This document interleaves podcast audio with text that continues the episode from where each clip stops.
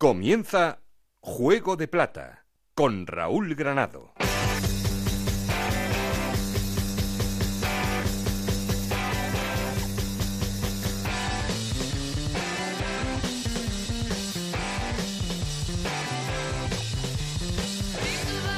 ¿Qué tal? Muy buenas, bienvenidos a Juego de Plata, el podcast de Onda Cero en el que os contamos todo lo que pasa en Segunda División.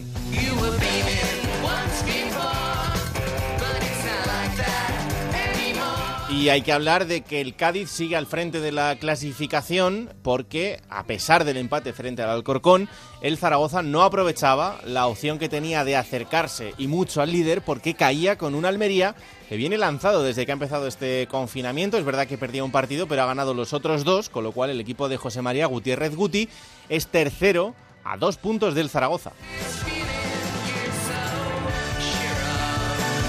Por debajo, Huesca, Elche y Girona son los tres equipos que completan esa zona de playoff de ascenso, pero esta jornada en la que solo el Almería y el Elche han conseguido victoria de los seis primeros. Por detrás, apretando y mucho, Rayo Vallecano, Mirandés, Ponferradina, Sporting, Alcorcón.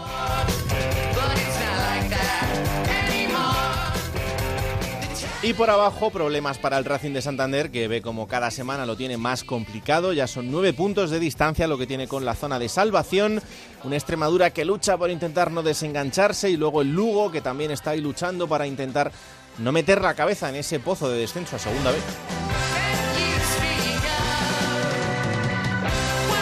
Hay muchas cosas que contar y también acordarnos y tener un recuerdo. Luego estaremos en la Unión Deportiva Las Palmas para hacerlo hacia Jorge Sánchez Vaca, el chaval de 17 años que tristemente perdía la vida el fin de semana eh, cuando estaba bueno pues pasando un día de celebración con sus amigos en una acequia.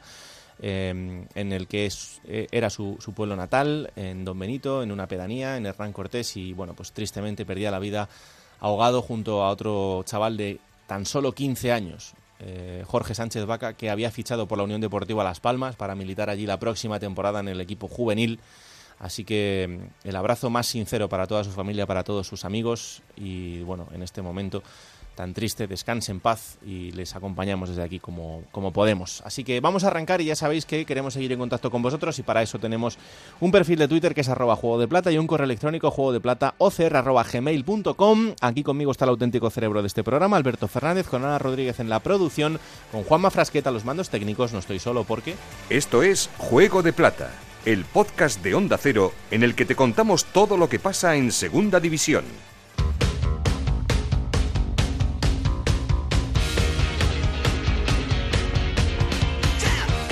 Vamos a arrancar como siempre con los resultados y la clasificación. A ver, no os volváis locos. Ya sabéis que ahora tenemos un partido cada día y como esto, como el propio nombre del programa indica, es un podcast, tenemos toda la semana para que lo escuchéis. Con lo cual, cuando lo escuchéis, pues habrán pasado muchos partidos de por medio, pero tranquilidad que la semana que viene los actualizaremos.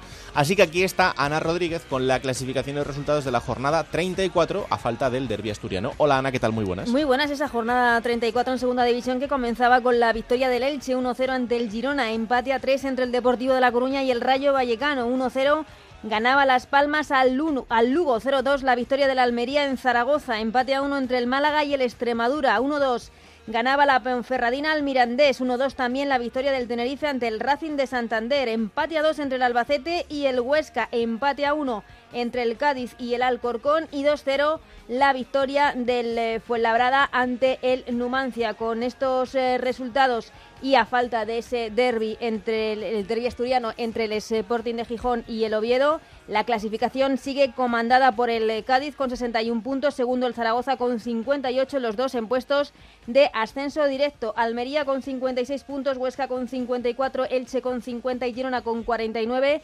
jugarían los playoffs por el ascenso. Séptimo es el Rayo Vallecano con 48 puntos, que son los mismos que tiene el Mirandés.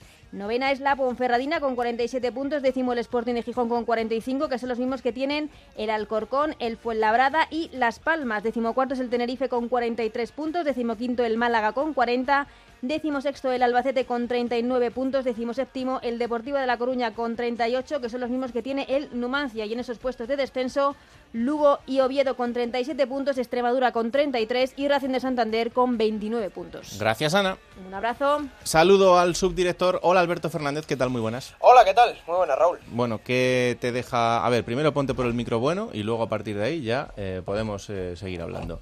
A ver, ¿ahora? Hola, Alberto Fernández. ¿qué tal? Hola, ¿qué tal? Muy buenas, Ahora, perfecto. Eh, ¿Qué es lo que más te ha sorprendido de esta jornada en la que, sobre todo los de arriba, eh, siguen demostrando que no es fácil ganar partidos? No, no es fácil, lo decíamos la semana pasada. Y bueno, valorando el cómputo global de la semana, estas dos jornadas, eh, creo que saco como conclusión que, eh, por supuesto, el, el mejor equipo de la semana ha sido la Sociedad Deportiva Ponferradina, sin Mm. lugar a dudas, porque ganó al Elche en un partido muy difícil y que sufriendo lo sacó y porque ganó solventemente al Mirandés en Andúa. La, primera, la segunda parte ya se notó cansancio, el Mirandés apretó, fue un poquito mejor, pero la Ponferradina para mí es el mejor equipo de esta semana y todo el merecimiento y reconocimiento a Bolo. Te diría que junto con el Rayo, de hecho, son los dos equipos que mejor bagaje y mejores sensaciones han transmitido en, en esta reentré, ¿no? A pesar de que el Rayo decidió tirar esa ventaja del 0-2 en Riazor y que acabó Sí, bueno, pero como en Cádiz. rescatando un punto, pero En bueno. Cádiz pudo ganar el Rayo también. Sí, sí, Eh, sí. Al final, mm, dentro de lo que es un empate, tienes que sacar como positivo que, que has podido ganar en Carranza y has podido ganar en Riazor. Te diría un tercer equipo, Unión Deportiva Las Palmas. Sí, la verdad que Porque está muy bien. Ha sacado 7 de 9, ha dejado la portería a cero en los tres partidos. Mm. Y yo creo que estos tres, Ponferradina, Rayo y Unión Deportiva Las Palmas, ahora mismo, si hubiésemos empezado de cero, te- tendrían que ser los tres primeros. Y en juego también han, han transmitido muy buenas cosas. Y ojito al jugadón de Pedri. Un regate. Una más de este chaval. Había pasado un tiempo sin que nos dejase alguna Sí, delicatessen así. de hecho, la semana anterior había tenido un toque de atención de, de Pepe Mel, pero fíjate, ha surtido efecto. Lo comentaba Peris mm, a finales de 2019, que bueno, que eh, estaban haciendo mucho trabajo físico con Pedri, que no querían cortar la magia que tenía, pero que bueno, tenía que saber sacrificarse más en esta categoría, pero eh, por suerte para todos hemos empezado a ver otra vez eh, esas dosis, esas gotitas de magia que tiene Pedri. Y el lado malo, Raúl, Sí. porque claro, hay equipos que te dejan con la mosca detrás de la oreja, que no transmiten buenas sensaciones. Por supuesto, el Numancia, Mm. hay que decirlo, cayó en Fuenlabrada, además, merecidamente, muy poquito del equipo Seis de... derrotas consecutivas. Sí, y 10 partidos sin ganar. Mm. 10 partidos sin conocer la victoria. El equipo de Luis Carreón que pues tiene que espabilarse porque vamos a ver cómo termina el derbi asturiano. El Oviedo puede salir de puestos de descenso y entrar el Numancia, ¿eh? Sí. Que poca broma. Y el Girona es otro equipo que, bueno, sigue manteniendo esa posición de playoff, pero no, no me está gustando nada cómo juega, no tiene un centro del campo mm, creativo, no consigue sacar los partidos adelante y si se despista van a entrar, porque de hecho estuvo durante algunos minutos cuando el Alcorcón estuvo ganando en Carranza, Mm. el Girona estaba fuera de playoff. Es otro equipo que se tiene que poner las pilas. Luego vamos a hablar un ratito sobre el Girona y, y cómo les ven. El, el Elche, fíjate, es un equipo que ya ha hecho de todo, porque ha ganado, ha perdido y ha empatado en estos tres partidos. Eh, pero sigue siendo ese equipo que poco a poco, sin molestar mucho, eh, está metido ahí y bueno, eh, mientras le dé, es verdad que ahora la, la distancia es menor, ¿no? Con el resto de equipos, que hay mucha gente que está eh, empujando para meterse ahí arriba, pero de momento ahí están. Sí, bo- hemos dicho que cayó ese partido contra la Ponferradina Sí. porque la Ponfe fue mm, mucho mejor, mucho más inteligente a la hora de plantear el partido, más sacrificio, pero el Elche es un equipo que es de piñón fijo, que va todos los partidos a jugar a lo mismo, el conjunto de Pacheta la tiene las ideas muy claras y no le tiemblan las piernas. Estamos viendo cómo hay otros equipos de esa zona que le están Sí. temblando las piernas, mismo Girona, Huesca, Mm. que ha tenido dos tropiezos, cayó contra el Mirandés y a punto estuvo de perder también contra el Albacete, al Huesca hemos visto que le han temblado las piernas. Y el Almería, a pesar de que ganó al Zaragoza, tampoco es que haya empezado bien. ¿eh? Es un triunfo que es verdad que te eleva mucho. Y ahora mismo está otra vez de pleno en la pelea por el ascenso directo. Pero estamos viendo que de los de arriba, del Elche es de los más regulares. ¿eh? Y Mm. eso a la, a la larga le va a dar mucho. Seguro, seguramente que acabe entrando en playoff. Pues sí, y muy bien el Fuenlabrada de Sandoval, eh, con esa victoria sobre el Sí. Numancia. Eh, bueno, las sensaciones en Valleca ya fueron muy buenas, pero, pero también se volvió a resarcir con una victoria con tres puntos, que es muy importante.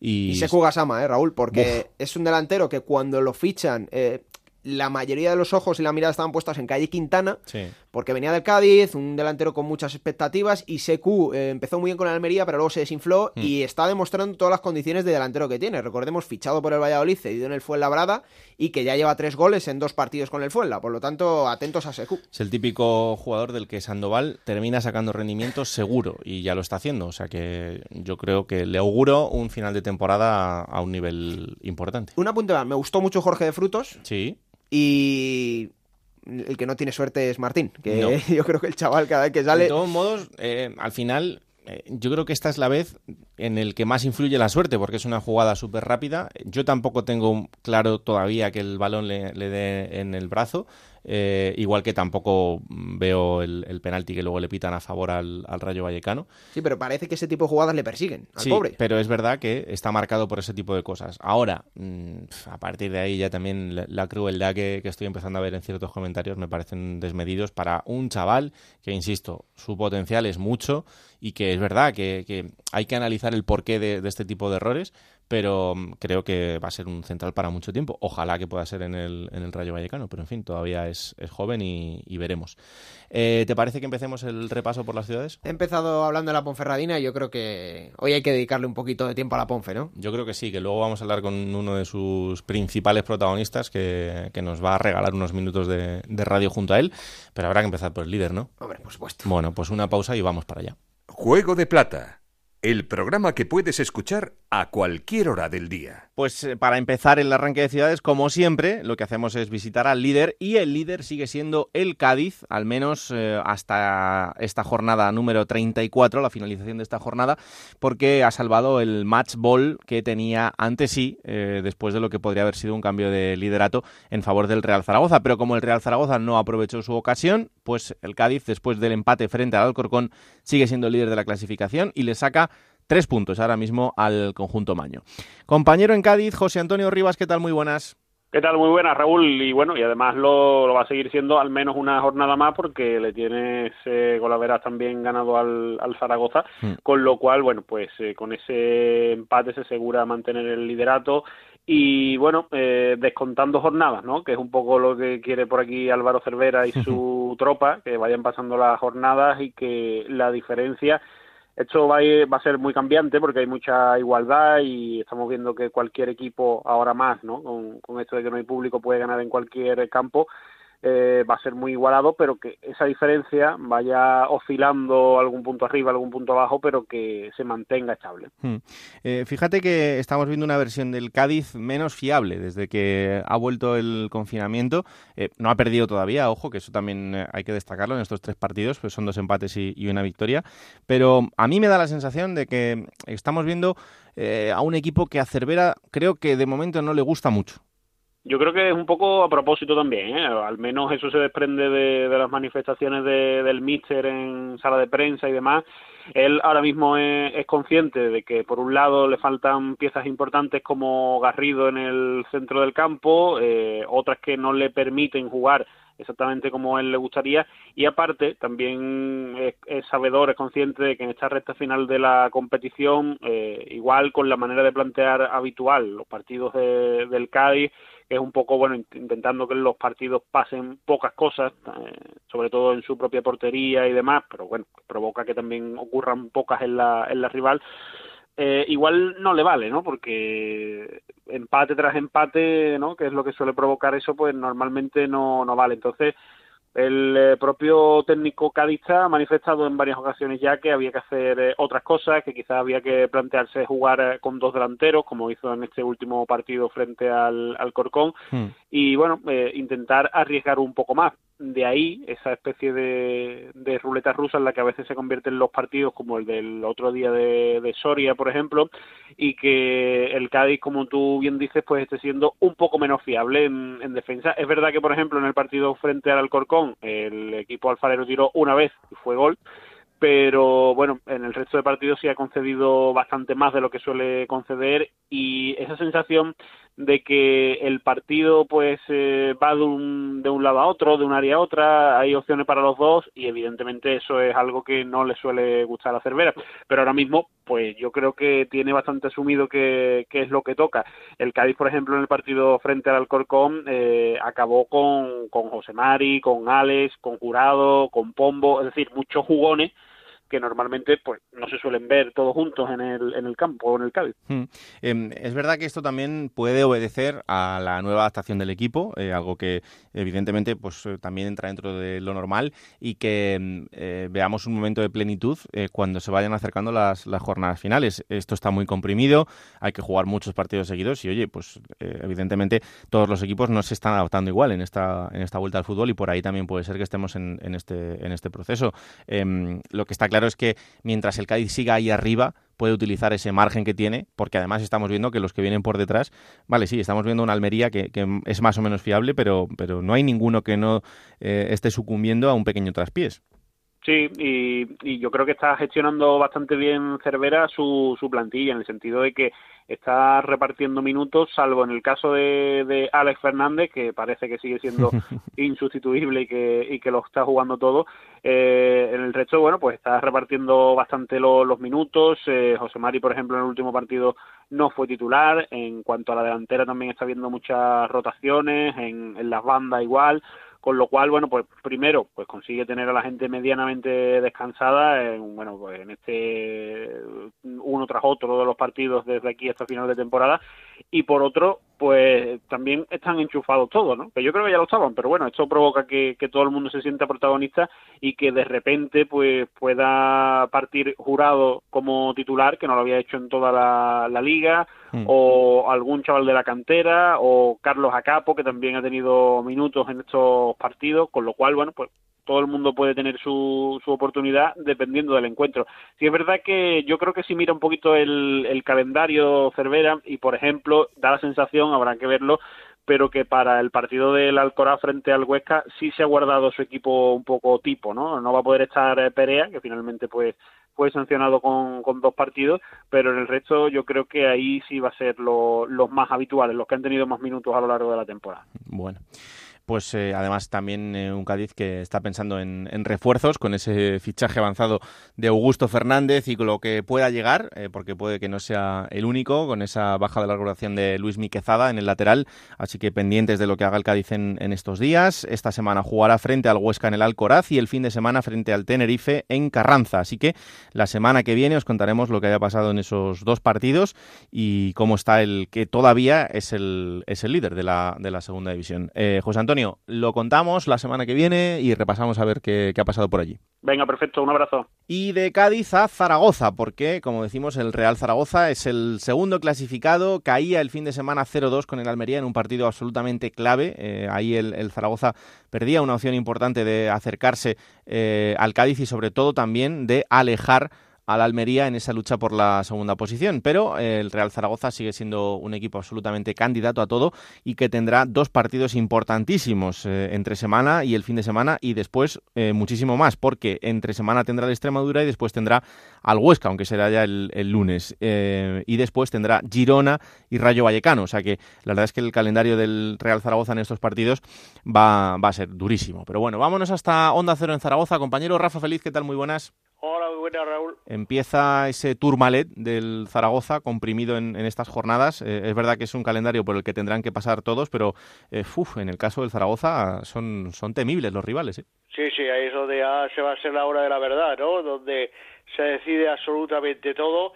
Tan solo yo veo suave lo de hoy, jugar ante el Extremadura, quizás sea lo más cómodo que se pueda encontrar el Real Zaragoza, pero el equipo de Víctor Fernández que no está al nivel que estaba antes del parón de la liga tendrá que cambiar muchas cosas si quiere salir airoso de esta situación ante todos estos rivales que has nombrado tú y que evidentemente hacen que la liga sea muy complicada a partir de ahora. Mm, eh, más allá de las lesiones y los sancionados, que es verdad que en este tramo inicial les ha lastrado mucho, ¿hay algún análisis más de, de qué le puede estar pasando al equipo?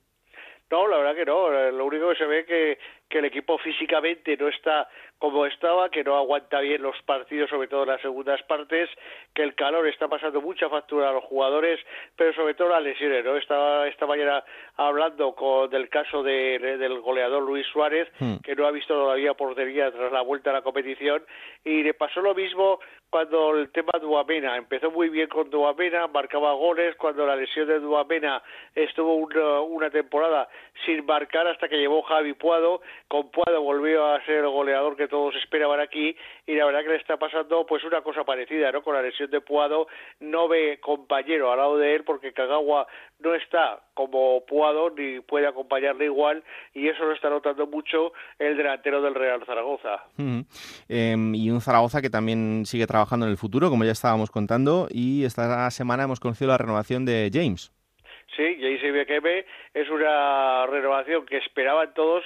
Lo que pasa es que se habla mucho de la posibilidad de que podría salir, que por ese uno de los motivos por los que se le había renovado su contrato por un año más con el, con el Real Zaragoza. El Zaragoza está pensando en ese futuro, todavía con la duda de saber dónde estará, todos confían en que van a estar en la máxima categoría, pero se está renovando muchos jugadores precisamente con esa duda, como dijo el otro hace ya unos días Víctor Fernández, sin la, la autorización ni el permiso del entrenador, porque él no se sabe si continuará o no, parece que no, cuando no se cuenta con él a la hora de renovar jugadores, pero lo cierto es que Zaragoza sí que está pensando ya en ese futuro ante Extremadura, además de las ya conocidas lesiones, pues se va a encontrar con el problema de Atienza, ¿no? que ha viajado hasta Extremadura, que hasta última hora no se sabe si podrá jugar o no, porque tuvieron que darle ocho puntos en el Pómulo en el último partido de Liga ante la Almería. Bueno, pues eh, es verdad que es una situación complicada la que está teniendo el Zaragoza, eh, con muchos palos en los radios, la verdad, en, este, en esta vuelta del fútbol. Pero en fin, eh, es un gran equipo y esperamos que, vuelva a ese nivel que nos había demostrado antes de, este parón. Eh, pendientes también del Huesca, que el fin de semana empataba dos con el Albacete, salvando un partido que se le había puesto muy en contra al equipo de Mitchell. ya ha hecho las tres cosas que se pueden hacer. Ha ganado, ha perdido y ha empatado. Así que ya solo le queda intentar coger esa regularidad para que no se le escape el, el en, estas jornadas, Rafa. Sí, la verdad que sí, ha hecho absolutamente las tres cosas y se espera que este miércoles, ojo al rival, el Cádiz, a las siete y media de la tarde en Alcoraz, sea un, bueno, y no va a ser el rival más complicado que hay en este momento de la liga y son conscientes de ello. Víctor, eh, perdón, eh, Mitchell ha destacado que, que, tiene que dar minutos a jugadores porque ayer sorprendió el, partido del domingo, sorprendió ante el Albacete que hizo ocho cambios respecto a la jornada anterior y el Huesca pues lo notó mucho y dijo que claro, que dada la clase de partidos que había, que tenía que reservar futbolistas, reservó a Mosquera por ejemplo, hombre clave en el centro del campo junto con Miquel Rico y la verdad que hizo muchos cambios y que afortunadamente le salió bien en esos minutos finales en los que consiguió empatar el partido. Un Rafa Mir que está en un momento extraordinario, ya que lleva cuatro goles tras la vuelta de los partidos de segunda división y que está siendo un hombre clave para la Sociedad Deportiva Huesca, pero son conscientes de que el partido ante el Cádiz y sobre todo el derbi ante el Zaragoza son las claves si quieren estar, que es lo que pretendían, en el ascenso directo a Primera División. Pues así están los equipos aragoneses, dos equipos potentes y puntales en este tramo final de la temporada, de los que evidentemente hay que estar muy pendientes. Eh, Rafa, la semana que viene hablamos de los dos partidos de los dos equipos. Un abrazo muy fuerte. Un abrazo para todos. Y hay que hablar también de un equipo que en lo que llevamos de vuelta al fútbol todavía no sabe lo que es sumar de tres en tres y sigue llamando la atención porque como su temporada está siendo bastante irregular y no es otro que el Girona, que este fin de semana caía 1-0 frente al Elche, que ahora mismo ocupa la sexta posición, el último puesto de acceso al playoff. La semana que viene ya sabéis que os contaremos lo que haya pasado en la jornada intersemanal, pero nos preocupa y mucho la situación del conjunto Giruni porque, eh, como decíamos, no, no ha sido ese equipo sólido que esperábamos a principio de temporada. Y por eso tenemos comunicación con una persona que sabe y mucho de la actualidad del Girona, que es Iván Quirós. Hola Iván, ¿qué tal? Muy buenas. Buenas tardes. Encantados de recibirte en Juego de Plata, como siempre. Em, fíjate que, yo pensaba que el confinamiento le iba a sentar mejor al, Girona en esta vuelta al fútbol y de momento nos deja eh, unas sensaciones eh, complicadas. Pues sí, a ver, eh, la temporada en sí del Girona ya está siendo decepcionante, que para mí esa es la palabra, Hmm. porque, bueno, aparte de la presión de, de tener el equipo que se tiene y el presupuesto, pues eh, ya, bueno, creíamos incluso que por el propio peso de tener una plantilla así, pues los resultados tenían que ir llegando. Y luego, pues eh, con el con el confinamiento, el parón, se hablaba de que teníamos una plantilla amplia, que es verdad. Tenemos 25 jugadores, más algunos de filial, y el descanso, pues, eh, haber servido como cambio de chip para que el equipo tuviera ese bueno, un buen arranque y poder acercarse a los, a los puestos ya no de no, no asegurar los puestos de playoff, sino acercarse a los puestos de ascenso directo. Hmm. Y, se ha visto que no, que es todo lo contrario. Es que son dos puntos de nueve en estos tres partidos y bueno, eh, es verdad que luego los partidos hay que jugarlos y que son en esta categoría se está viendo, pero los dos primeros rivales, eh, bueno, Las Palmas y Racing de Santander. Las Palmas es verdad que, que lo está haciendo muy bien en- desde que hemos vuelto, pero no deja de ser un equipo que está en, en la zona media de la, de la tabla y el Racing que es el, que es el colista y son dos rivales con los que eh, ni siquiera se ha podido pasar del empate.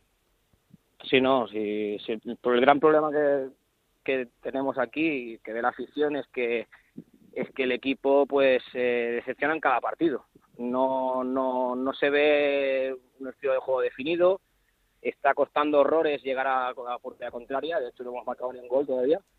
Eh, pese a lo que tenemos arriba, Stuani, Samu Saiz, eh, Borja García, eh, Adai, jugadores que, que tienen, tienen un gran nivel y, y, bueno, ocasiones pues la verdad que poquitas. Se pudo ver un pequeño cambio contra el Elche, eso sí, después ya del gol de ellos, Hmm. los primeros 60 minutos se jugó, al- se jugó al 0-0, igual que se jugó así contra Racing y contra Las Palmas.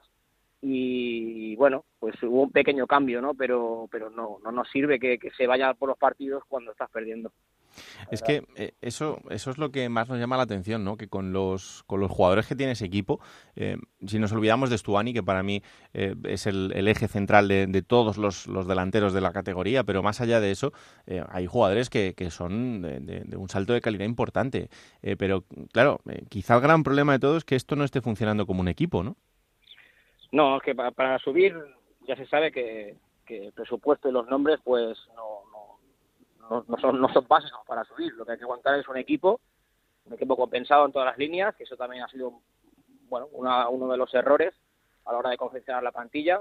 Tenemos exceso de megapuntas, pero por ejemplo pilotes defensivos no tenemos ninguno. Se está utilizando a Granel y Gumbau, que no lo son. Y, y, bueno, ahí vienen bastante los, los males del equipo. Eh, pero es que luego está también la línea de juego. Ya con un sube el equipo realmente no jugaba nada, quería hacer como un poco fútbol toque llegar a puerta, pero sin llegar. Y ahora con Martí, aún esa, esa seña de identidad que se quería imponer es que mm, había desaparecido. O sea, directamente el equipo a que pasa de medio campo no sabe qué hacer con la pelota. Y eso es lo que más no- nos preocupa aquí, que, ya te digo, de creer que se puede luchar por el ascenso directo, tenemos muchas dudas de que el equipo acabe dentro de los puestos de playoff. Mm, claro. Em, ¿Ves eh, opción o, o es muy descalabrado pensar en otra destitución en el banquillo de aquí a final de temporada? Yo, a ver, creo el Quique Cárcel es el director técnico del director Sí. deportivo del equipo. eh, siempre le ha costado no hacer un cambio en el banquillo. Se demostró eh, la temporada pasada en primera con, con Eusebio, la racha esta de nueve derrotas en los últimos diez partidos que nos, nos llevó a segunda después de bastante buena primera vuelta y bueno bastante buena tercer, tres partes de, de campeonato. Mm. Eh, este año vimos que había aprendido la lección, ¿no? Porque en la jornada 14 se carga un sube y, y en esto, no- esta racha que hemos hecho ahora, yo creo que como mínimo se los que se lo estén planteando, seguro. Que luego tengan el valor de, de cesar a Martí, no lo sé todavía, porque no, no sé realmente cómo piensan, pero eh, yo, bueno, yo tengo mi opinión, que es que este entrenador no debería continuar y no, no es el culpable ¿eh? el único de esta situación. Lógicamente, los éxitos y los fracasos tienen, tienen culpa todos, Mm. jugadores, técnicos, etcétera. Pero yo creo que, que un cambio, busca- yo creo que deberíamos buscar un cambio de un cambio de un, entrenador que, que, le, que motiva a los jugadores, porque también es lo que se ve, no, se les ve motivados, se les ve falto de ideas. Yo creo que no creen en el entrenador. Y eso, si lo veo yo, lo deben ver desde arriba y por eso digo que puede que, que sí, que, que se acaben, bueno, acaben cesando a Martí. un resultado negativo contra el Numancia el miércoles mm, yo creo que lo dejaría cosa bastante sentenciada. Em, a ver, queda mucho por delante todavía en cuanto a lo que se refiere a, puntos y, el equipo puede entrar en playoff y ver qué pasa después, incluso, eh, incluso subir, evidentemente, ¿no? Pero si el equipo eh, se quedase la próxima temporada en segunda división, eh, ¿Tú ves eh, al equipo preparado económicamente como para, como para poder asumir esto? Porque los jugadores que, tienes a día de hoy eh, se han quedado, evidentemente, en el, en el descenso de primera a segunda, entre otras cosas, porque tienen unos sueldos bastante elevados. Sí, a ver, también es verdad que, los sueldos se redujeron casi a la mitad en la mayoría de futbolistas de la plantilla con el descenso. Lo tenían pactado por contrato y quien no, bueno, quien no trajera, digamos, el dinero para, para una venta, pues, pues no salía. Lo que sí que es cierto también que este año tenemos 30 millones de, de, límite salarial. El año que viene no sé, no sé calcular ahora cuánto tendríamos el año que viene, pero es, cierto que muchos jugadores es imposible que se pudieran mantener otro año en segunda. Además que si, si no se asciende eh, hay que hacer un poco de, limpia, entre comillas. O sea, hay varios jugadores que, que para el sueldo que, que tienen no han rendido a, a, su nivel y deberían salir. También es verdad que no sé si son 7 8 jugadores diría que 10 en total, entre cedidos y jugadores que acaban contrato, la temporada que viene no estarían aquí. Que eso también, quieras o no, pues rebaja muchísimo los, lo que ocupamos del límite salarial. Bueno, pues eh, vamos a ver qué pasa en este tramo final de la temporada, porque evidentemente nos preocupa mucho la situación del, del Girona, que, bueno, pues como hemos dicho desde el arranque de la, de la liga, esperábamos eh, ya no solo por el presupuesto, que al final también es lo que dice Iván, luego estas cosas eh, hay que ponerlas sobre el campo y, ganar partidos, ¿no? Pero es que eh, esos jugadores nos tienen acostumbrados a, cosas bastante más importantes y por eso, por ahí la sorpresa del rendimiento general de todos en, en, lo que llevamos de año. Pero bueno, en fin, todavía se puede arreglar en lo que queda. Iván Quiros, amigo, que muchas gracias por atendernos y que intentéis disfrutar de lo que queda de temporada, a ver si por lo menos se arregla en el tramo final a ver si se arregla en el tramo final. Muchas gracias a vosotros. Y de Girona a Málaga, porque el Málaga también sigue en ese camino por intentar evitar eh, entrar en los puestos de descenso. Este fin de semana empataba frente a la Extremadura en un partido importante en, esa lucha por eh, evitar esa zona peligrosa de la clasificación y todavía tendrá camino por delante para seguir en, ese, en esa pelea, porque es uno de los equipos que está todavía muy cerquita eh, de los puestos de descenso, a tan solo tres puntos y tiene enfrentamientos trascendentales esta semana. El primero de ellos frente al Lugo. Luego tendrá que medirse al Girona, que será bastante más complicado. Después llegará también el Rayo Vallecano, el Albacete, el Deportivo La Coruña, el Sporting, el Alcorcón y el Almería. Ese es el calendario que tiene el Málaga por delante. Así que, bueno, ya veis que puesto sobre el papel hay auténticos equipazos, pero cuidado porque el Málaga eh, en esta vuelta del confinamiento es verdad que todavía no sabe lo que es ganar, pero en, de los tres partidos, eh, dos han sido empates, con lo cual, bueno, pues eh, está en una línea de, de, sumar que en cuanto consiga sumar de tres en tres le puede dar esa tranquilidad buscada.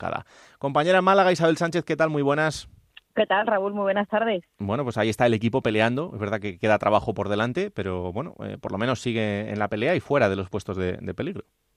Es verdad que no va a ser nada fácil, que todo, quedan todavía pues finales para el Málaga, sobre todo por los rivales que va a tener y tiene que solucionarse todo en lo deportivo, porque en el tema judicial, Raúl, y sé que ahora vamos a hablar de ello, hmm. poco a poco se va viendo un poquito la luz.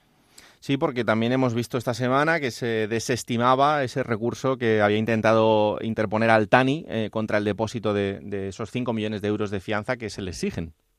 Se ha llevado dos nuevos varapalos judiciales, pero sobre todo el que estás mencionando, en el que no se admitía el recurso eh, con el que la familia Altani pretendía eludir una fianza impuesta por la jueza que está valorada en 5.443.566 euros y lo que se pretendía era responder, según recoge el auto, a las eventuales responsabilidades pecuniarias que se deriven de la causa que sigue abierta. Entre los fundamentos que expone la Audiencia Provincial de Málaga para desestimar el recurso, y aquí el tema, recoge la documentación indicios de que los altanis han, sido, han ido disponiendo, al menos desde 2005, de dinero en efectivo y de bienes del Málaga Club de Fútbol y la correspondiente utilización indebida de fondo. Así recoge también líneas de crédito para encubrir gastos personales y de ahí esos delitos de administración societaria y de blanqueo de capitales que ya llevamos hablando unos cuantos meses de este asunto. Es un delito, como podrás comprender, bueno, una decisión judicial, mejor dicho, que lo que hace en buena medida es respaldar lo que venía defendiendo el administrador, el administrador judicial del Málaga de Fútbol, José María Muñoz, porque también se ha dado la semana pasada luz verde para vender los coches y cancelar los contratos de las casas de Altani. Y me dirás, bueno, ¿y por qué no se había hecho antes, no? Bueno, pues porque estaban a nombre del Málaga Club de Fútbol. Lo recogía el administrador judicial en el plan de viabilidad y finalmente la jueza también da luz verde a vender tres coches de alta gama, te aseguro que con muchísimo más valor que el que podamos tener tú y yo. estamos, estamos hablando de dos Mercedes-Benz y de un Ranger Rover, este último era el que utilizaba Altani, con el que se le ha podido ver por las calles de Málaga y que está valorado o se compró por un precio mm, que rondaba los 125.000 euros. Respecto a las casas, dos domicilios en Benalmádena y Benavís, una rescisión de contratos de alquiler de las viviendas de uso privativo por la familia Altani, eso sí, a coste del Málaga Club de Fútbol, que suponen un ahorro por temporada de unos, ahí va la cifra, 650.000 euros aproximadamente. No vivían en un pisito. Madre mía, es que de verdad es increíble y el trabajo que queda todavía para, para este buen hombre, eh, porque ajustar todo va a ser muy complicado, pero que hayan tirado el dinero del equipo en, en, este tipo de cosas es absolutamente increíble. Además, para una gente que la mayor parte del tiempo ni vivía en Málaga ni le interesaba el equipo, con lo cual eh, es que encima de que te roban, eh, se te queda cara de tonto. Pero en fin, eh, espero que se puedan levantar todas, todas las baldosas que, hay todavía por levantar en el club y que mm, al final eh, por lo menos se vuelva a la normalidad y a una estructura eh, lógica y normal de, un equipo de la entidad del, Málaga. Pero bueno, eh, los pasos que se van dando van en esta línea, Raúl, como mencionabas, y aquí mm. estamos hablando del precio y del contrato de, las viviendas. Eso también suponía el personal que cada una de las viviendas llevaba, porque te asegurarás que no se hacía en la cama. Vaya. También tenían su, su personal correspondiente jardineros, limpiadoras y, y, demás para cada una de las viviendas de las que estamos hablando y como bien mencionas, hace mucho que no se les ve por aquí y el uso de la casa ha sido muy, muy poquito el que lo han hecho, que han hecho. En fin, una más de esta gente que ojalá dentro de poco sea historia del Málaga, historia negra, pero que sea historia pasada y en eso en eso estamos. Y de momento pues eh, centrados en eh, el devenir del equipo en lo deportivo, así que la semana que viene veremos qué pasa en los dos partidos que tiene que afrontar el, el Málaga en estas dos jornadas, la intersemana y la del fin de semana y os lo contaremos. Isa, disfruta, un abrazo muy fuerte. Otro beso para vosotros. Bueno, pues momento aquí en Juego de Plata para la entrevista elegida para este capítulo y eh, hemos elegido un jugador de un equipo que está siendo protagonista también en esta vuelta al confinamiento porque en los tres partidos disputados hasta ahora son dos victorias y un empate. Es la Ponferradina de John Pérez Bolo y al otro lado del teléfono tenemos a uno de sus jugadores más importantes, Javier Hidalgo Gómez Son. Hola Son, ¿qué tal? Muy buenas. Hola, muy buena. Encantados de recibirte aquí en, Juego de Plata. Eh, en, un momento muy bueno, ¿no? Desde, desde esta vuelta del confinamiento, la verdad es que las cosas están yendo muy bien. Sí, eh, la verdad es que ya estamos muy bien, ¿no? Hemos conseguido dos victorias y un empate y, bueno, eh, hemos vuelto con, mucha fuerza y, bueno, con, muchas ganas de, de, seguir así. Oye, ¿por qué no soñar, no? Con entrar en ese playoff. Solo son dos puntos ahora, es verdad que queda camino por delante, pero ¿por qué no estar en esa pelea? Bueno, visto así, pues parece que está que estamos cerca, ¿no? Pero bueno, eh, nosotros lo tenemos claro que lo primero es conseguir la permanencia en matemática y bueno, ya después pues si, si se puede soñar, pues mucho mejor, ¿no? Este mm. equipo está preparado para todo y, esperemos que, podamos soñar.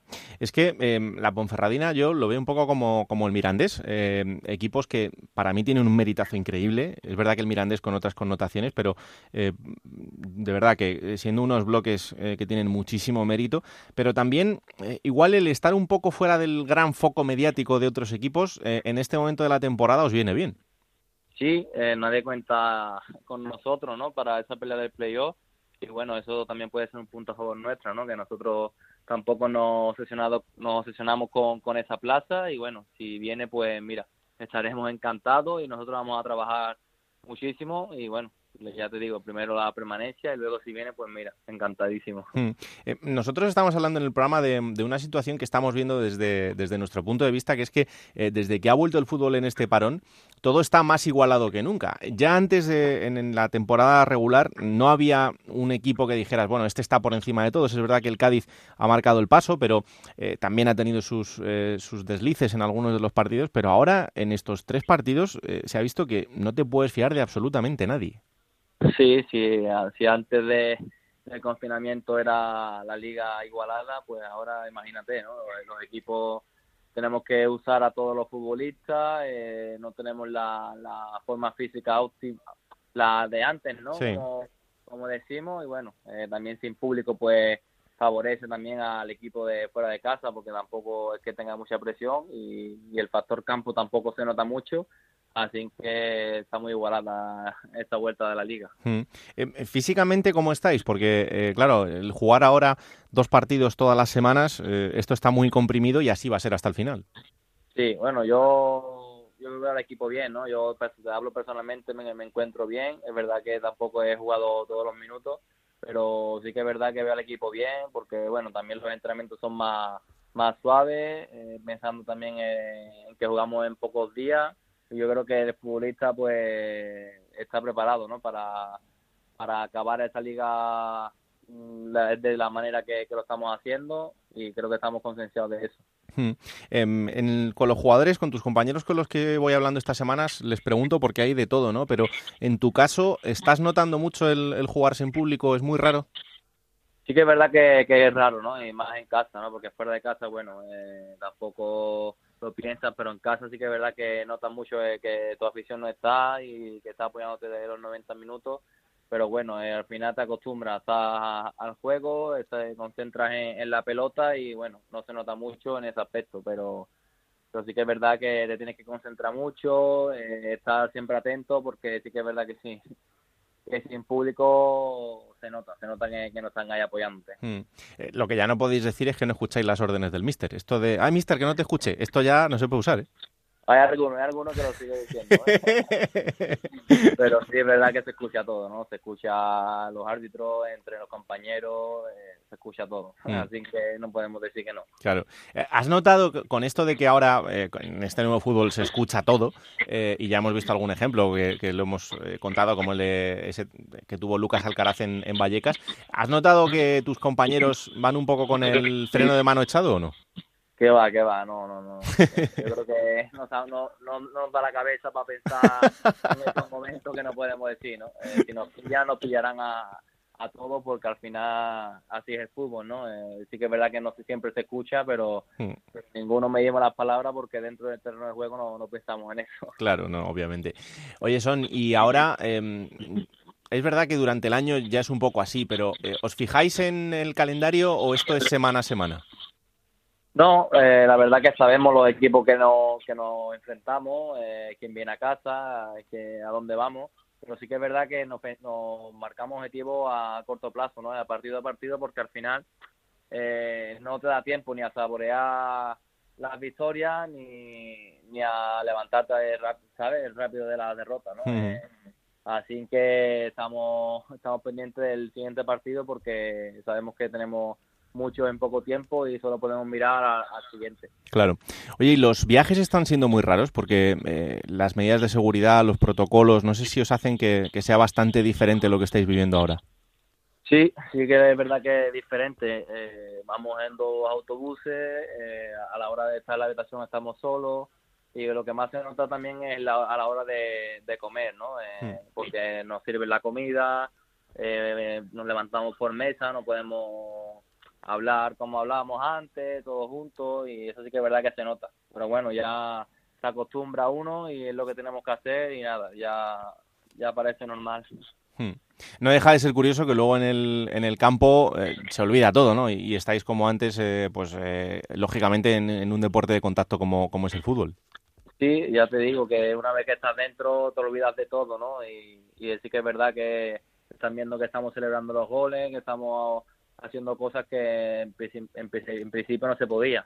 Pero sí que es verdad que, que cuando estamos dentro uno se olvida y, y saca la, la alegría de dentro y no se puede remediar, la verdad. Hmm. Oye, ¿y qué, qué le ha dado la Ponferradina a Son Hidalgo para que esté en este momento de, de forma tan, tan increíble? Pues mira, pues me ha dado muchísimo, ¿no? Eh, la verdad, también el míster me ha dado mucha confianza desde, desde que llegué. Eh, también me he encontrado un grupo de, de compañeros buenísimos y eso me ha hecho seguir aprendiendo, he aprendido mucho de ello y nada, me ha dado, pues mira, el año pasado estaba en segunda vez, Hmm. este año estuve en segunda disfrutando muchísimo y me ha dado, como quien dice, más fuerzas aún para seguir y, y nada, con muchísimas ganas. Y te ha dado incluso esa proyección para que a día de hoy eh, haya equipos de primera que estén ahí echándote el lazo. Sí, sí que es verdad que había varios equipos de primera, pero bueno, eh, eh, para mí es un, un gran paso, ¿no? Ya siempre lo he dicho que mi sueño sería debutar en primera división, pero bueno, hasta el día 18 que acabe la liga soy jugador de la Ponferradina y luego ya se verá. Luego ya habrá tiempo para hablar del Levante más adelante. Eh, ¿Tú jugaste en el Villanovense? Sí, sí, jugué en Villanovense. Hombre, por favor, un tío que ha pasado por el equipo de mi pueblo, no, no, eso ya te marca para toda la vida.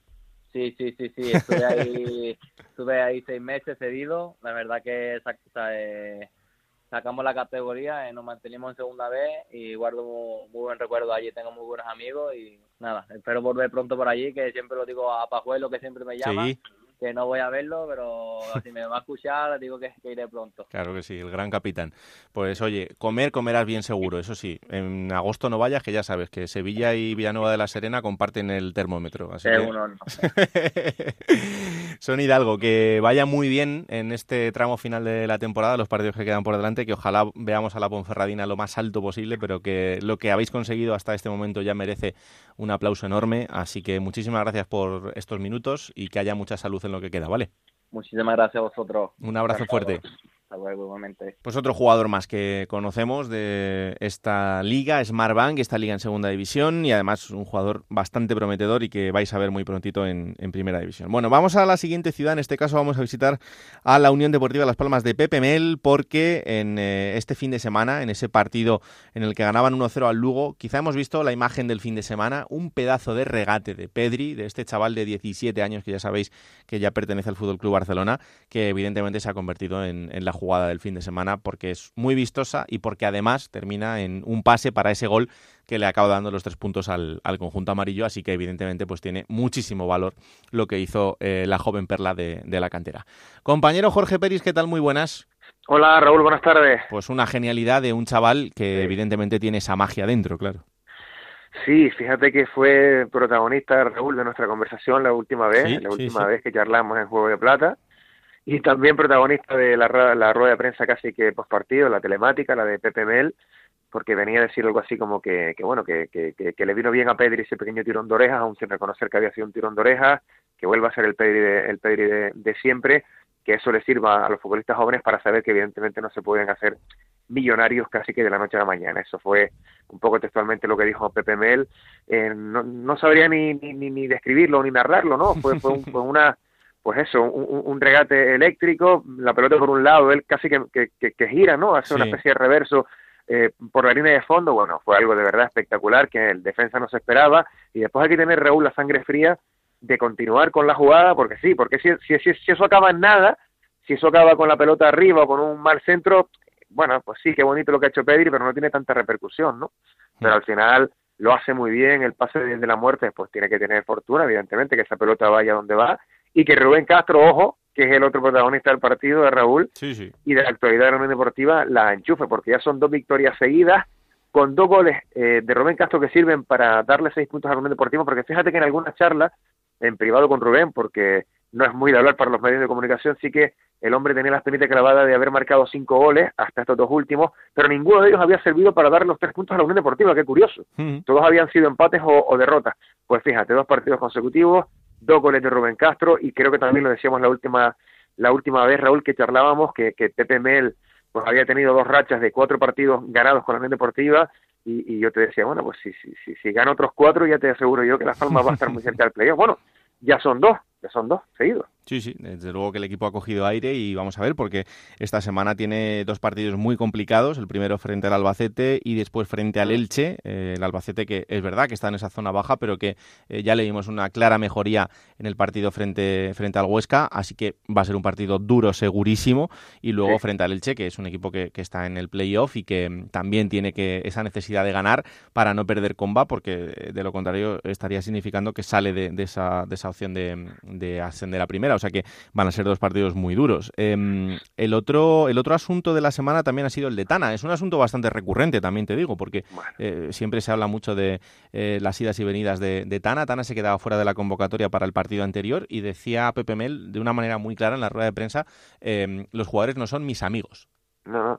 Lo de Tana, yo ahora me sonreía mientras te escuchaba hablar. Lo de mm. Tana será que como aquí, aquí no es noticia. Eh, no sé de qué manera hacer la gracia, pero cuando no sale, no sale y, directamente aquí no es noticia, Raúl. Mm. Es tan sencillo como eso. Estamos tan acostumbrados a estas cosas, estamos tan acostumbrados y a mí particularmente me fastidia hasta leer declaraciones de Tana antes de que se reanude una competición, cuando está a punto de acabar una competición, cuando pasan tiempo después de un error de Tana en el que tiene que ser de pedir perdón. Estoy tan acostumbrado, estamos a escuchar, me voy a comer el mundo, vengo con todas las ganas del mundo y dos o tres días después, pues volver a desaparecer, volver a meter la pata, que ya es que nos pinchan o me pinchan y no sale sangre. Hmm. Es lo mismo de siempre. Con Tana en este caso ha sido más pues eso, más duro, más contundente Pepe, Mel, que yo creo que el hombre no sabe ni cómo manejar la situación, y un entrenador más que cae, y siento hablar así, ¿eh? Pero porque creo que es el futbolista que más oportunidades ha recibido y que más ha desperdiciado en la Unión Deportiva de Las Palmas con un talento, volvemos verdad Raúl, a, repetirlo los dos, mm, pues espectacular, porque Tana tiene un talento espectacular para esto del fútbol que de verdad que me hubiera gustado tener a mí, ¿no? Hmm. Eh, pero nada, vuelve a desaprovechar una, oportunidad, Tana vuelve a tener pie y medio fuera de la Unión Deportiva. ¿Cuál es el gran problema de Tana? Que Las Palmas no tiene dónde encajarlo.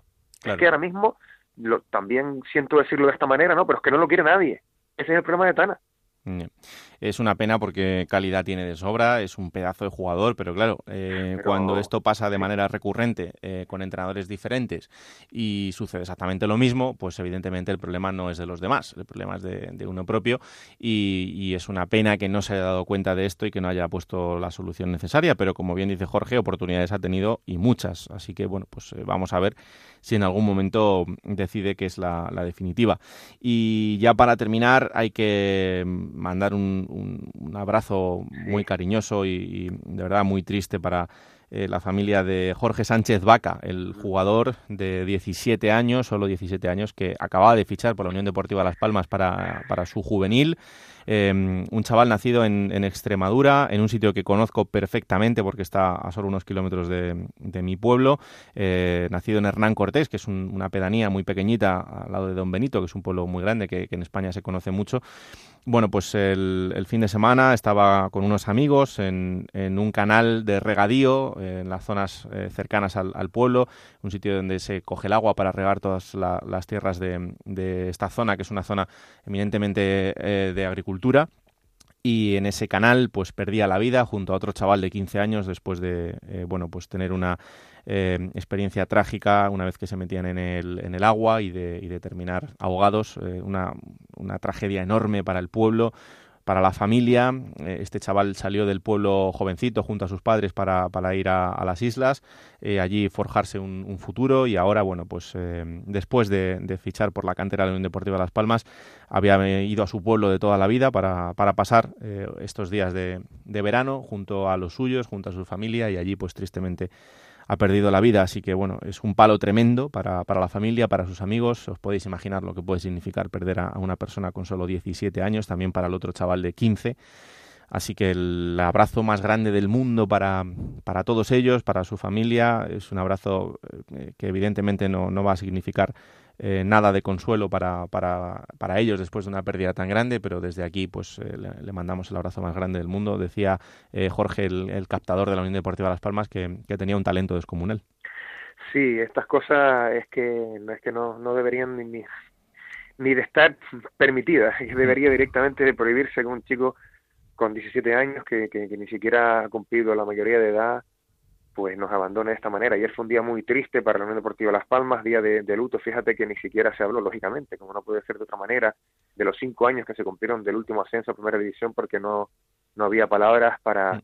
para o, sentimientos para, para encajar esta, esta noticia. Yo eh, no he querido, sobre todo ayer no quise meterme en redes sociales, eh, Raúl, porque tengo muchos conocidos que a su vez eh, forman parte de del entorno de este chico, que conocen a su familia. Fíjate, permíteme recordar ahora a Geray Ortega, hmm. que es un chico que jugó en el Oviedo, que jugó en la Unión Deportiva, en la universidad, jugó en el Oviedo en segunda división, Gran Canario, que es captador, es, es, agente FIFA, y, y, bueno, lo tenía en su órbita. Venía a explicar ayer que el chico estaba obsesionado con triunfar, como bien has contado, Raúl, en la Unión Deportiva Las Palmas. Vale, no era de aquí, pero estaba, acababa de fichar por la Unión Deportiva. Es que este año pertenecía pues a la cantera de la Unión Deportiva y tenía mucho talento y estaba, bueno, contaba ayer ahí que, que este chico le confesaba que venía a romperla. Es que me, me, acabo de acordar de esa frase y, y, lo sentimos todos todos mucho y mucho y eso que, que estas cosas no deberían ni, ni, de pasar y no deberíamos ni, ni de contarlas. Pues sí, la verdad que sí, que descanse en paz y como decimos, un abrazo enorme para toda su familia y para, para todos sus amigos. Eh, Jorge, la semana que viene te espero para hablar de mejores cosas, ojalá, y para hablar mucho de fútbol, ¿vale? Por supuesto, un abrazo Raúl. Bueno, y antes de terminar el repaso eh, de todos los equipos y de todas las ciudades, ya sabéis que siempre tenemos esas charlas de fútbol con gente que sigue habitualmente el fútbol, no solo de segunda división, sino también de, de primera,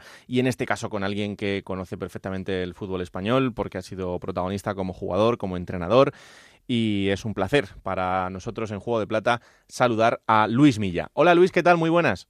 ¿Qué tal? ¿Cómo estáis? Muy bien, gracias. Encantados de recibirte aquí en, en Juego de Plata eh, con una segunda división que año a año es apasionante, eh, no solo por la entidad de los equipos, sino por el fútbol que podemos disfrutar.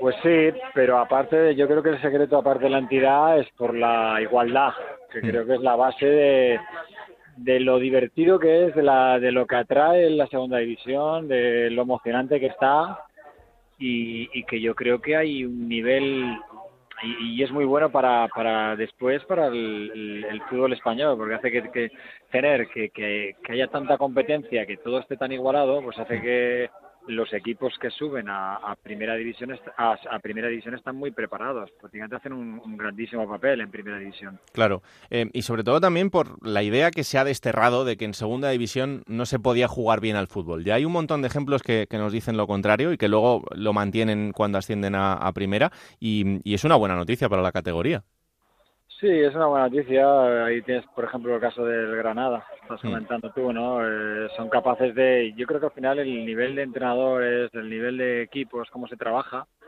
hace que, bueno, pues los equipos que están a un grandísimo nivel, que tienen una gran competencia, su buena primera división, están preparados.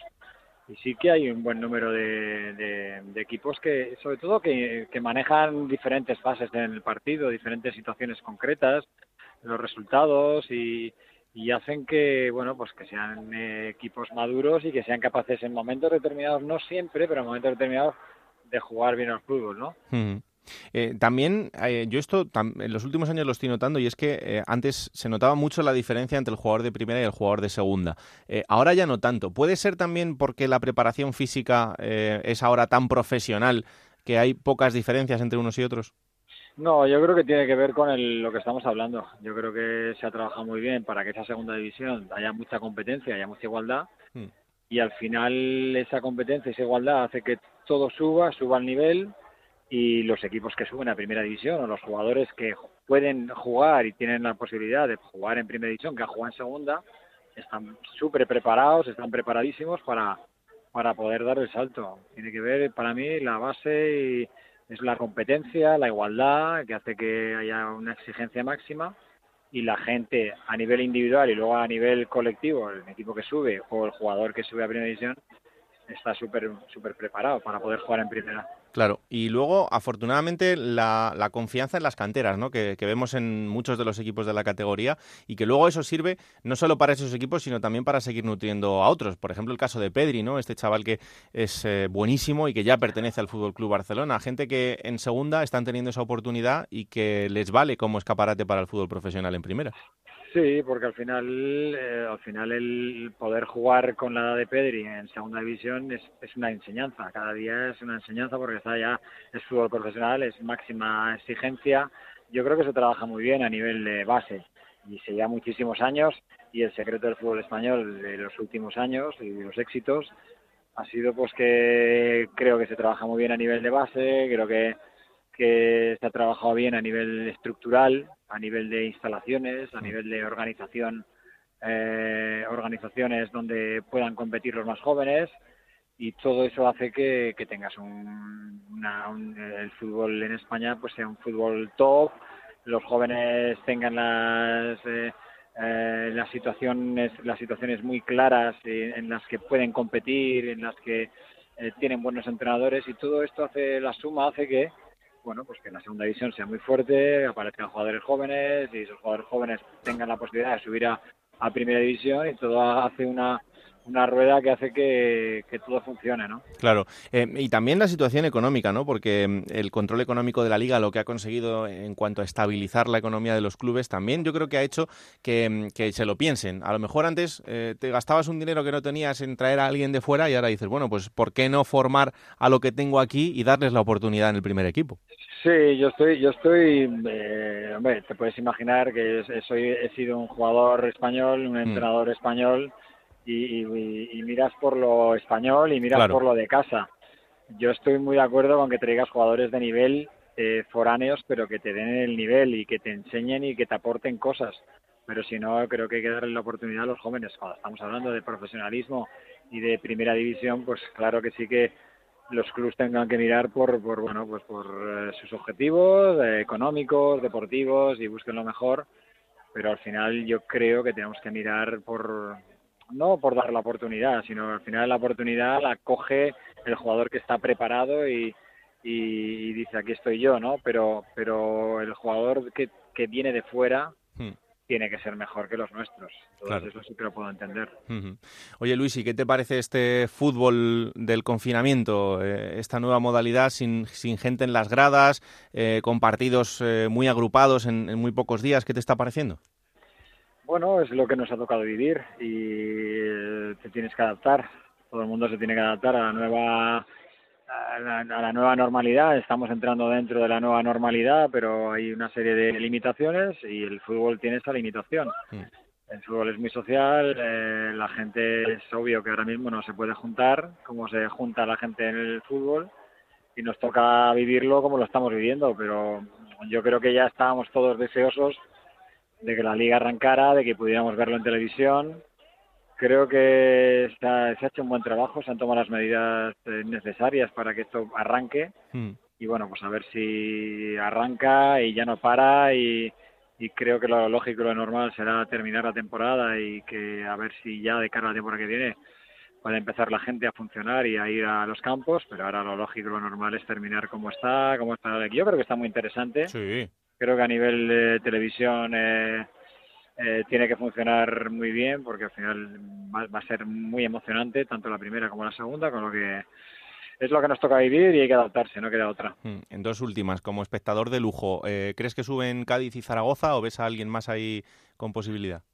Bueno, al final yo creo que es muy importante. Después del confinamiento, el arranque de los equipos. Y mm. por ejemplo Almería yo creo que va a dar mucha guerra. Y Zaragoza en casa al final estamos teniendo la sensación de todos de que en el factor el factor campo no no está ayudando y que incluso hasta los eh, equipos eh, que juegan de foráneos eh, se sienten cómodos porque no se sienten presionados porque saben que van a un campo en el que la gente nos va a apretar Hmm. Y bueno, estamos viendo resultados por el otro día del Almería-Zaragoza, por ejemplo, ¿no? Entonces, bueno, mm, yo creo que la Almería va a dar guerra y, en esta situación, cuando tú te paras y tienes dudas, pero luego arrancas y enganchas tres resultados buenos, le ganas al Zaragoza, pues yo creo que eh, anímicamente y moralmente la Almería está, va a estar muy fuerte y en cambio el Zaragoza, que de los tres resultados pues ha perdido dos partidos y en hmm. casa eso te hace dudar mucho, pero bueno,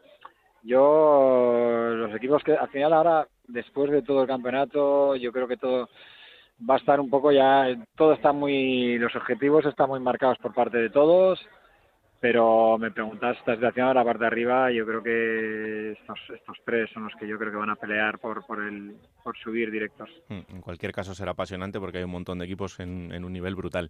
Eh, te lo dejo para la última porque ni tú vas a ser objetivo ni yo tampoco, porque eh, tú le conoces desde que nació y yo hmm. pues le, vengo acompañando desde los campos del Rayo Majadahonda, después de Vallecas, después de Fuenlabrada y eh, como creo que además eh, le viene por la herencia directa eh, tuya y de, y de tu mujer, pues me parece una, persona increíble, pero qué gran temporada está haciendo una vez más tu hijo.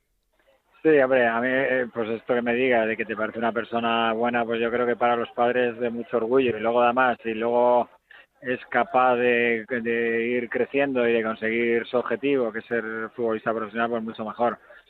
Sí, está haciendo una gran temporada y, y bueno, pues ahora ahora esperar, eh, lo está haciendo muy bien. Yo creo que está para dar el salto en la primera división. Hmm. Y ahora pues eh, toca esperar, terminar muy bien con el Tenerife, que termine bien la temporada, tanto el Tenerife como él. Es una, ahora es una situación muy exigente porque al final los jugadores juegan eh, partidos cada tres días y esto a nivel físico me parece que es brutal Hmm. y en las condiciones y el calor y todo pero creo que, él está preparado para, para jugar en primera división, pero ahora lo más importante para él es, es que piense en el corto plazo y el corto plazo ahora mismo es el Tenerife y es eh, terminar la temporada bien, sin ningún problema. Mm, Estoy convencido de que ese momento ha llegado y, y ojalá que tengamos muchos años para disfrutarle en, en la máxima categoría del fútbol español porque se lo merece por su trayectoria y por el, por el fútbol que lleva dentro, desde luego. Eh, yo le vacilo con, con la enfermedad esta que tienen él, Marco Llorente, Ibai y toda esta gente con, con Adolfo que, que le- que les tiene, que, que Ah. es como el servicio militar.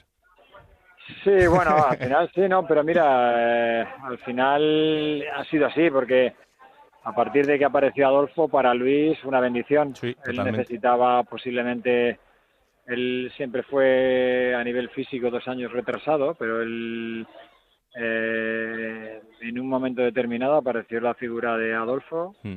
y le ha ayudado a nivel físico le ha ayudado muchísimo y, y creo que él eh, Luis ha entendido perfectamente que ese trabajo le viene muy bien y, y que se ha sentido más fuerte, que se ha sentido mejor en mejores condiciones, con lo que está muy agradecido y bueno y Adolfo que, pues que es un es un muy buen profesional y, y hace un muy buen trabajo Totalmente. bueno, ahí, ahí está, ¿no? Ese trabajo. Ahí están los jugadores con los que trabaja, pues que están funcionando muy bien. Mm, Es evidente, no solo físicamente, sino por el rendimiento que luego están demostrando todos y, y, bueno, pues es un paso más dentro de lo que es el fútbol de hoy en día. Eh, Luis Milla, un placer enorme haber compartido estos, estos minutos contigo y nada, que sigas disfrutando de, de la categoría y que nos queda lo más bonito por delante. Sí, señor. Hasta la próxima. Gracias. En Onda Cero, la Liga Juego de Plata Hamel, el primer campeonato oficial de Juego de Plata en Futmundo. Bueno, otro desastre de jornada. Claro, Venga ya. eh, me hace Miquel Rico un menos uno, me hace Catena un menos uno y, al final pues 28 puntos. Oye, he mejorado, ¿eh? Yo hice 38 y ahora 42. Hemos subido un poquito. Sí, sí. Claro, yo tengo a Stoikov, que es Hombre. para mí uno de los fijos, 13 puntazos. Pedri, 10 puntos. Claro. Pedri, que le tengo en un valor de 400 y pico mil euros. Que le, com- le compré Increíble. a principio de temporada, le fiché y ahora se ha revalorizado más de un millón. Pues bueno, ahí tengo a Pedri con 10 puntitos. Pero claro, Luis Suárez menos 3. Ah. Entre el Zaragoza, entonces ya me ha penalizado. ¿Y los oyentes cómo van? Bueno, pues el oyente que ha ganado esta jornada es Mineral Town, ¿eh? Eh, pueblo mineral, o como lo queramos denominar, con Sí. 84 puntazos. Porque claro, tiene a Stoikov con 13 puntos, pero ha alineado a Sekuga Sama. 17 puntazos, el jugador mejor valorado por Futmundo en este once ideal de esta jornada. Y en la clasificación general, Raúl, de la Liga Juego de Plata, con Sí. los amigos de Hummel. Vegeta Tafoya sigue líder con 2.193 puntos, pero ojo, porque le ha recortado bastante Sergio G. Eh, segundo clasificado está solo a dos puntitos, dos puntitos en nada. O sea que Vegeta para la próxima jornada ponte las pilas y Sergio ya está ahí soplándole en la nuca casi, Raúl. Queda muy poquito, ¿eh? Así que apretad el, el acelerador que hay que acertar con las alineaciones. ¿Quién te ha dicho que no puedes jugar a ser entrenador de la Liga 1-2-3? Con Juego de Plata, Futmundo y Hamel tienes la oportunidad. No pierdas más tiempo. Únete a la Liga Juego de Plata Hamel y juega con nosotros. Y ahora momento para coger esa máquina del tiempo que pilota Pablo Llanos para traeros los mejores momentos de los equipos de la categoría.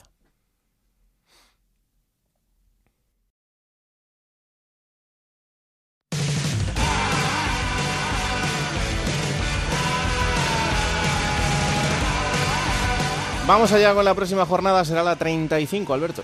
Y que arranca el martes a las 7 y media con dos encuentros, el Elche Deportivo de La Coruña y el Lugo Málaga. A las 10 menos cuarto, tercer encuentro de este martes, Extremadura Real Zaragoza. Para el miércoles hay más partidos, a las 7 y media, Girona Numancia y Huesca Cádiz.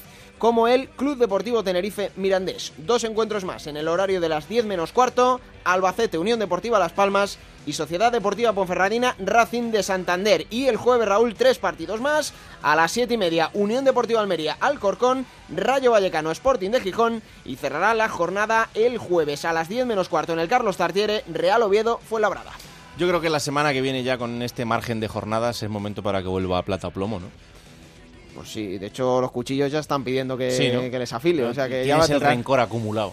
Sí, sí, sí, de hecho ya me los estoy apuntando, estoy haciendo una lista de ver Sí. quién es el que se merece darle plomo. El ranking. El ranking. La- oye, pues podríamos hacer un ranking. Bueno, vamos a darle una vuelta, vamos No. a darle una vuelta. No inventes, yo creo que no. Va. Ya sabéis que toda la actualidad de lo que pasa en los partidos os lo iremos contando en Radio Estadio el domingo, el mejor resumen en el Transistor y aquí estaremos el martes a partir de las 5 de la tarde en Onda 0.es para trasladaros y analizaros todo lo que haya sucedido en la segunda división, en estas jornadas apasionantes que nos quedan por delante hasta llegar al final. Esto es Juego de Plata, el podcast que queremos que os descarguéis, compartáis y le digáis a todo el mundo que existe este bendito programa que hacemos con tanto cariño. Que la radio os acompañe. Chao.